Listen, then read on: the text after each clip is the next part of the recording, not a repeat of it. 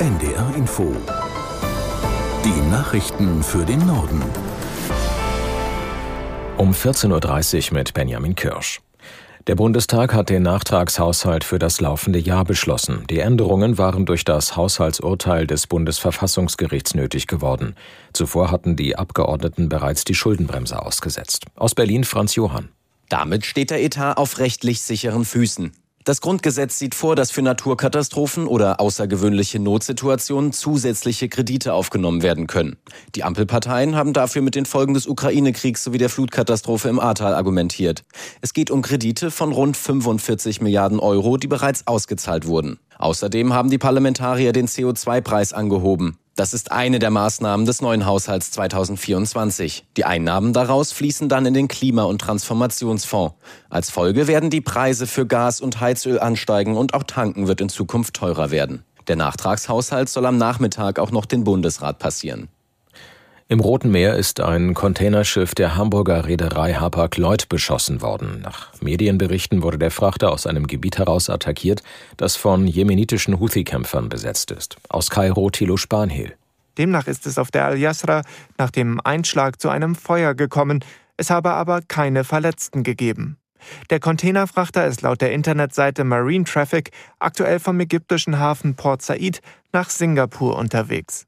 Anfang der Woche geriet bereits der Öl- und Chemikalientanker Strinda, der unter norwegischer Flagge fuhr, unter Beschuss. Die Houthi-Rebellen bekannten sich zu dem Angriff.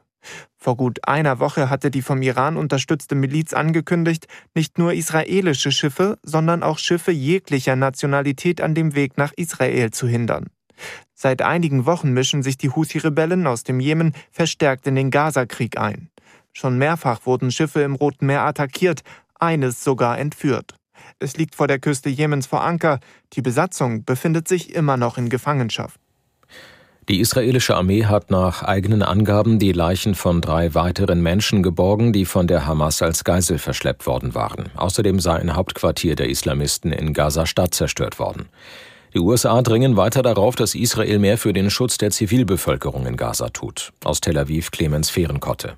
Die US-Regierung wolle Ergebnisse der Absicht Israels sehen, zivile Opfer im Gazastreifen zu vermeiden, sagte US-Sicherheitsberater Jake Sullivan am Vormittag. Es gebe eine, Zitat, grundlegende Frage der Würde, die das palästinensische Volk wiederum, Zitat, als menschliche Wesen verdiene. Dies sei der israelischen Regierung mitgeteilt worden, sagte Sullivan zum Abschluss seiner Gespräche mit Premierminister Netanyahu und seinem Kriegskabinett. Staatspräsident Itzhak Herzog sagte mit Blick auf die sogenannte Zwei-Staaten-Lösung, bevor man zu der Idee zurückkehren könne, Zitat, über Frieden zu verhandeln oder mit den Palästinensern zu sprechen, müsse man sich mit dem Bedürfnis und der Forderung Israels beschäftigen nach einem umfassenden Gefühl der Sicherheit für alle Menschen.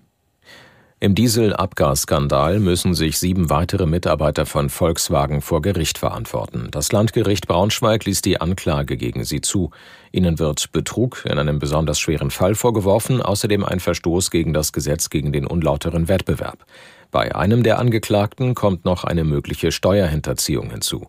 Im September 2015 war bekannt geworden, dass VW die Abgaswerte bestimmter Dieselmotoren mit Hilfe einer illegalen Software manipuliert. Die Wiedergutmachung des Abgasskandals hat Volkswagen bisher mehr als 32 Milliarden Euro gekostet. Die Nutzung von sogenannten Himmelslaternen aus Papier ist in Deutschland schon länger verboten.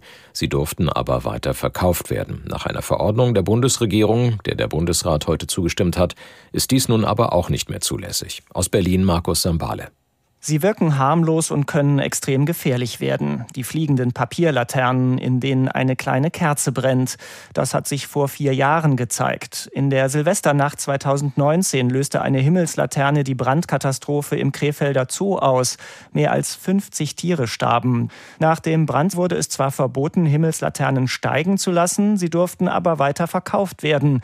Viele dachten fälschlicherweise, wenn ich Himmelslaternen kaufen kann, darf ich sie auch verwenden. Durch das Verkaufsverbot soll hier jetzt Klarheit herrschen.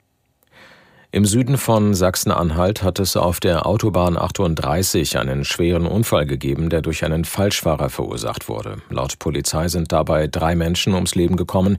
Unter den Toten ist der Falschfahrer und zwei Frauen in dem anderen Auto. Der Fahrer war vor dem Unfall vor einer Polizeikontrolle geflüchtet. Zwischen Querfurt und Eisleben raste er dann frontal in das entgegenkommende Auto. Die A38 musste wegen des Rettungseinsatzes Richtung Göttingen gesperrt werden. Auch ein Hubschrauber war daran beteiligt. Bei der Handball-Weltmeisterschaft der Frauen spielt Deutschland um Platz 5. Die DHB-Auswahl gewann das erste Platzierungsspiel gegen Tschechien mit 32 zu 26. Mögliche Gegner zum WM-Abschluss am Sonntag sind dann die Niederlande oder Montenegro. Mit einem weiteren Sieg würde sich die deutsche Mannschaft nicht nur Platz 5 sichern, sondern auch eine gute Ausgangsposition für das Qualifikationsturnier für die Olympischen Spiele im kommenden Jahr in Paris. Das waren die Nachrichten.